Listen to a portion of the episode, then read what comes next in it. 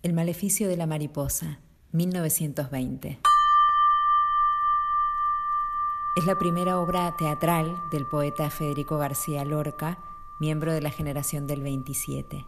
Escrita en verso, fue estrenada el 22 de marzo de 1920 en el Teatro Eslava de Madrid, dentro de la programación del Teatro de Arte de Gregorio Martínez Sierra y su esposa María de la Ole Járraga.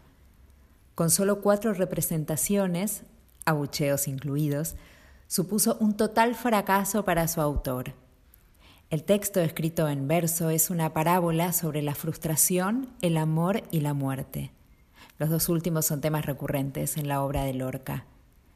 Está protagonizada por unos insectos, cucarachas o curianitas, que proporcionan a la historia un ambiente inquietante, con aires de cuento infantil, pero en cuyo seno se encierra un drama profundamente humano, tal y como se advierte en el prólogo.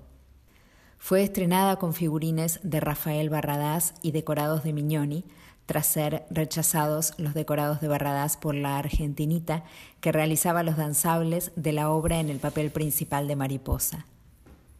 La obra contó también con música incidental de Eduard Grieg, instrumentada por José Luis Lloret.